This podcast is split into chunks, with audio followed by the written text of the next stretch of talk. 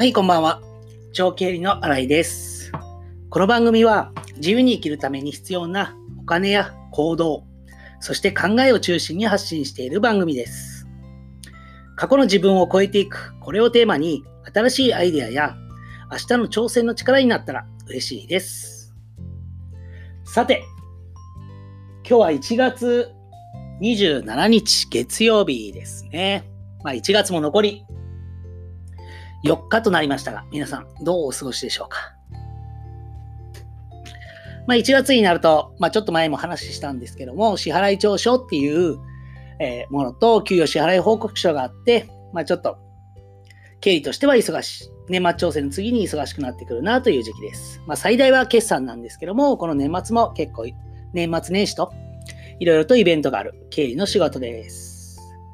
では今日はですね、お金の記録のお話を昨日させてもらって、その中で3つ大事なことがありますよとお話しさせてもらいました。まあ、見える化。1つ目が見える化ですね。で、2つ目が自覚。そして3つ目が目標設定。というお話をさせてもらったんですけども、今日は2番目の自覚というお話をさせてもらいたいなと思います。まあ、自覚。これはですね、まあ、数字に落とし込むまあ、お金の記録をしていくことによって、やはり社長自身にまず自覚をしてもらうっていうところに尽きるなと思います。まあ、社長をやっていると、どうしても自分がトップであり、自分でやっているという感覚になりがちですので、どうしても自分が一番正しい、自分のやってることは間違ってないということが多いですし、周りからは褒められたり、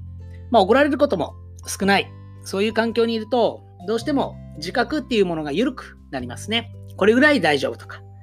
これぐらいならなんとかなるだろうと、どうしても思ってしまいます。なので、やはり経理としては、お金の記録っていうものを通して、社長自身に今の状況を数字で自覚してもらう。本当に必要な金額、本当に必要なお金っていうものをまずは自覚してもらうっていうことですね。時々会話の中で、これぐらいの売り上げがないと会社3ヶ月持たないですよっていう話をすると、そんなことはない。こんだけたくさん契約を取ってるんだからっていうことも言われたりします。ですけど、それを実際に数字に落とし込んで、1ヶ月これぐらいお金がかかっています。なので3ヶ月これを3倍すれば、これだけお金がなくなりますよね。お金かかりますよね。ってことは、それだけの売り上げが最低ないと会社の経営ってできないですよね。っていうふうにお話をすると、やはり納得していただけることはやっぱり多いですね。どうしても社長の思いであったり、熱量、やりたいことっていうのがたくさんあって、まあそれももちろん大事なんですけども、継続経営が成り立っていかないと、やはり貢献、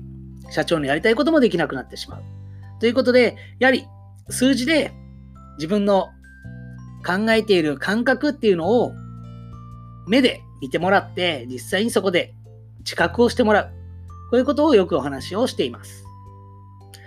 やはりお金の記録っていうのは、まあ、数字っていうのは嘘をつかないので、自分の自覚するっていうことには一番最適なことだと思います。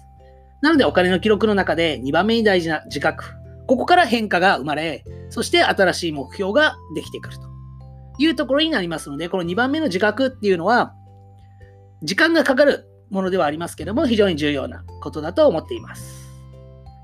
それでは、今日は3分経ちましたので、この辺で終わりたいなと思います。明日は目標設定についてお話をしますので、お時間ある方はまたお聞きいただければ嬉しいです。それではまた明日お会いしましょう。さよなら。